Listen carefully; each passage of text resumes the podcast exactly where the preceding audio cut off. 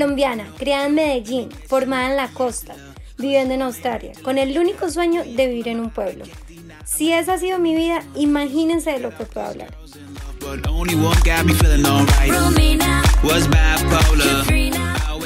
Soy Melissa y esto es Libros con Pecas, donde nadie es un experto y todos tienen voz.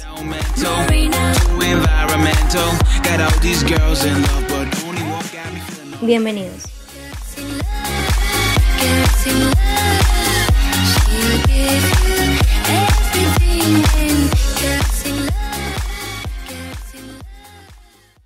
Hola, hola a todos. Bienvenidos, como les dije en esa pequeña introducción acerca de mí, donde quería contarles un poquito de qué es Libros con Pecas y de quién soy yo, quién es la persona que les va a estar hablando eh, en este podcast. Y bueno, vamos a empezar en este primer episodio con un libro que se llama La chica salvaje. Al principio estaba muy inquietada con este libro porque, porque fue bestseller en el 2019 eh, por parte de New York Times. Entonces era como la curiosidad, de la curiosidad de saber este libro de dónde salió. Muchas veces cuando voy a empezar a, a leer un libro, o sea, todo ese proceso de escogerlo, no es como que si este libro lo voy a coger, no. La verdad, soy súper cansona, me pongo a ver reviews, a buscar cosas del autor, qué más ha escrito y un montón de cosas. Y en este caso, pues no sabía muy bien acerca del autor, entonces tenía como mis dudas. Pero eh, en la medida que fui leyendo un poquito más acerca de qué se trataba, me generó demasiada curiosidad. Entonces, considero que en esta ocasión el libro me escogió a mí sentí como ese amor a primera vista, por decirlo así.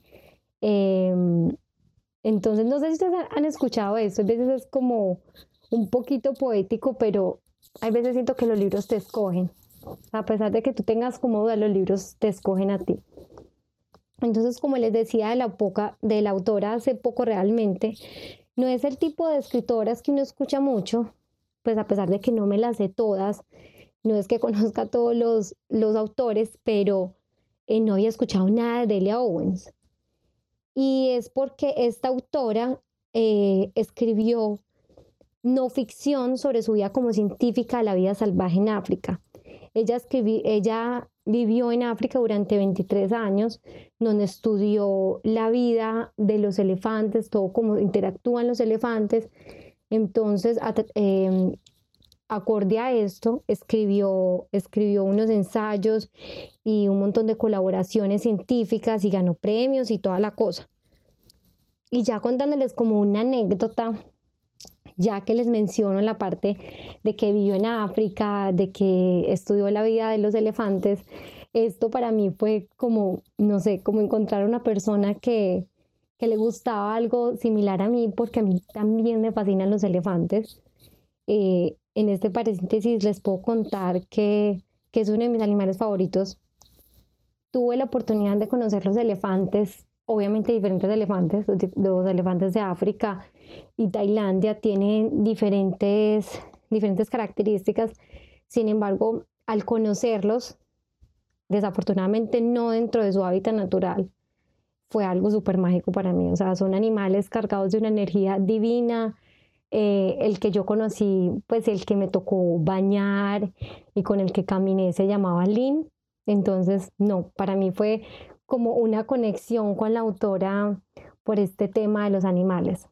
Ya, ya cerrando un poquito el paréntesis, cuando empiezo a leer también las entrevistas acerca de la autora, descubro que durante todo este tiempo que ella hizo su investigación en África, durante todos estos 23 años, ella estuvo totalmente aislada.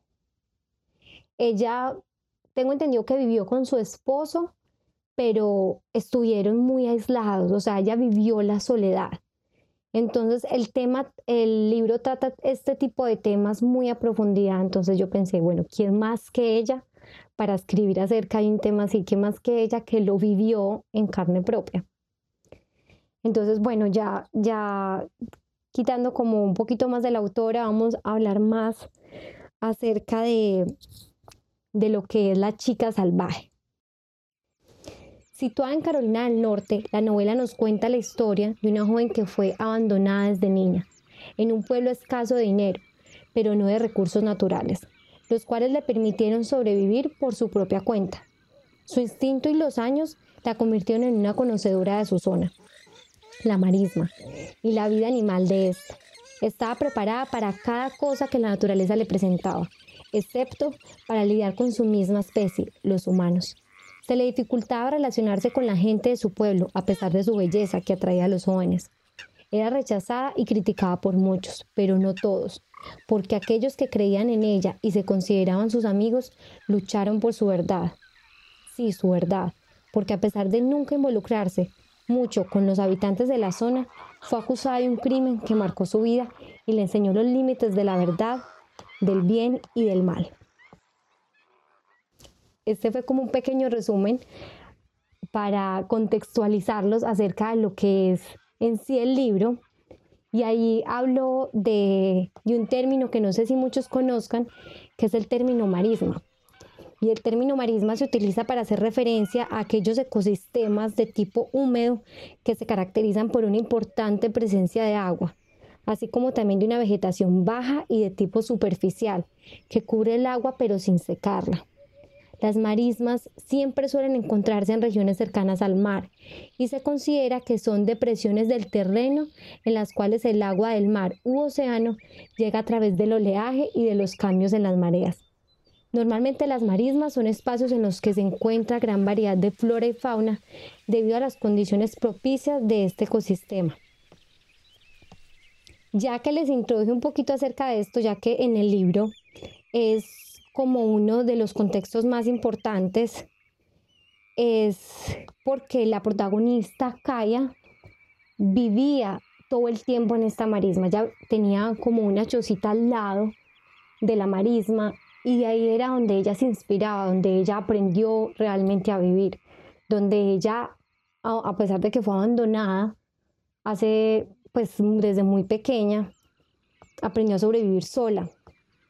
Entonces, sin hacerle muchos spoilers acerca del libro, Kaya es una mujer muy fuerte, una mujer que mirándolo desde la parte de, la feminidad, desde la parte de, la mujer, es una mujer que luchó por sí misma sin necesidad de nadie. Ella logró todo por sí misma, aprendió acerca de cómo cazar, cómo sobrevivir desde pequeña. Eh, a pesar de que no tuvo estudios por su propia cuenta decidió leer, por su propia cuenta decidió conocer un montón de cosas.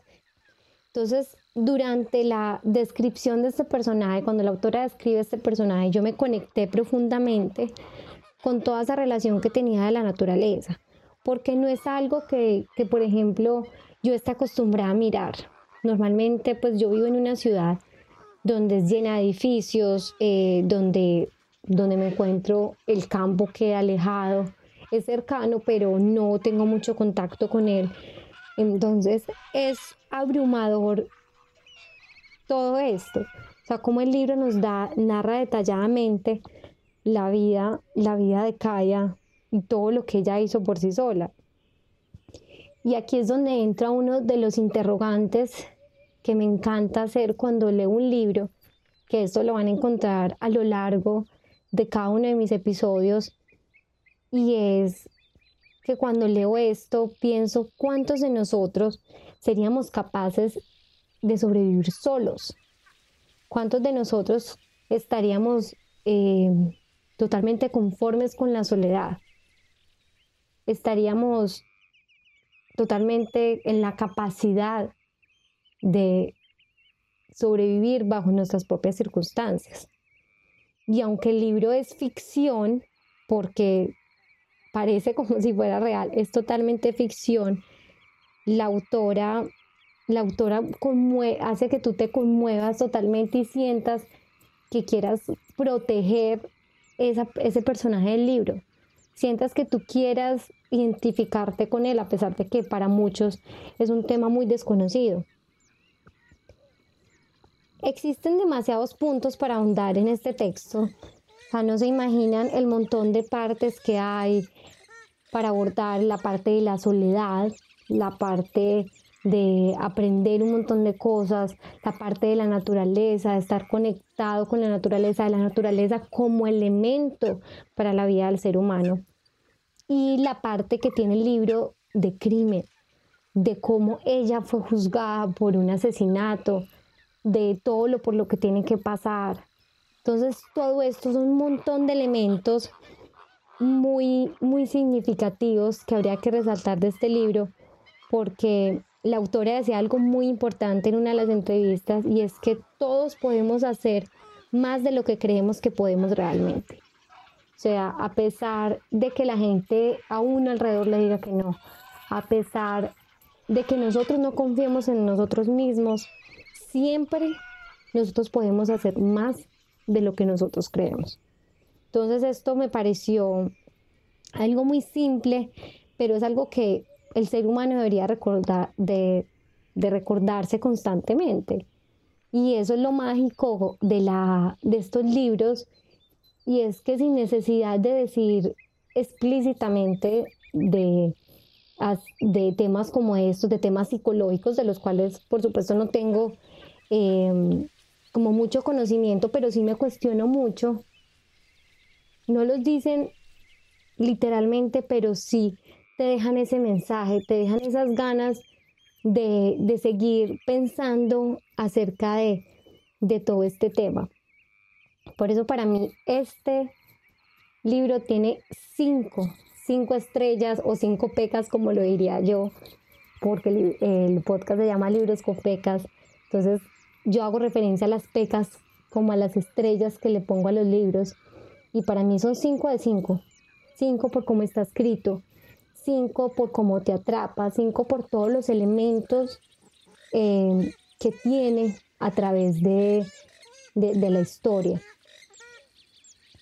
Entonces, para cerrar un poco, em, una anécdota que me pasó al terminar el libro fue que este fue uno de los pocos libros de los cuales yo necesité un duelo, un duelo para olvidar a Kaya, olvidar todo esto de la protagonista, todo este sufrimiento que ella tuvo, porque así suene gracioso, Kaya, Kaya me hizo sentir muchas cosas, tocó esas fibras de pronto en mí, quizás por la cuarentena, porque yo leí este libro al principio de la cuarentena, como todo el corazón que viví de la cuarentena, más o menos entre abril y mayo, entonces me tocó todas esas fibras de, soledad.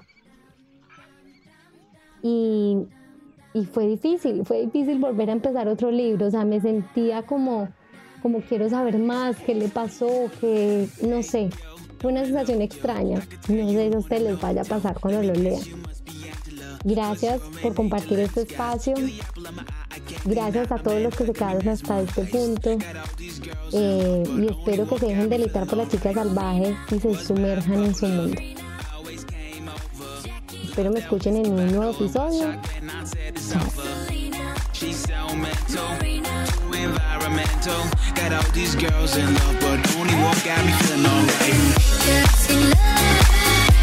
I'm